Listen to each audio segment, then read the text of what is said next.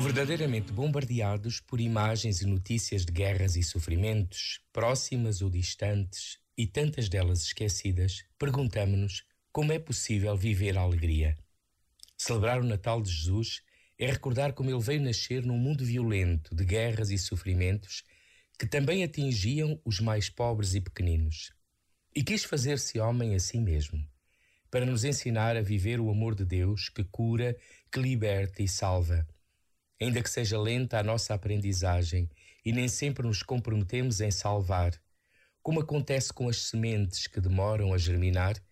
é bom agradecer o caminho percorrido e ter esperança. A alegria é dom para todos os que quisermos caminhar com Jesus Cristo, sempre ao encontro dos outros, e é a opção que se renova todas as manhãs. Este momento está disponível em podcast no site e na app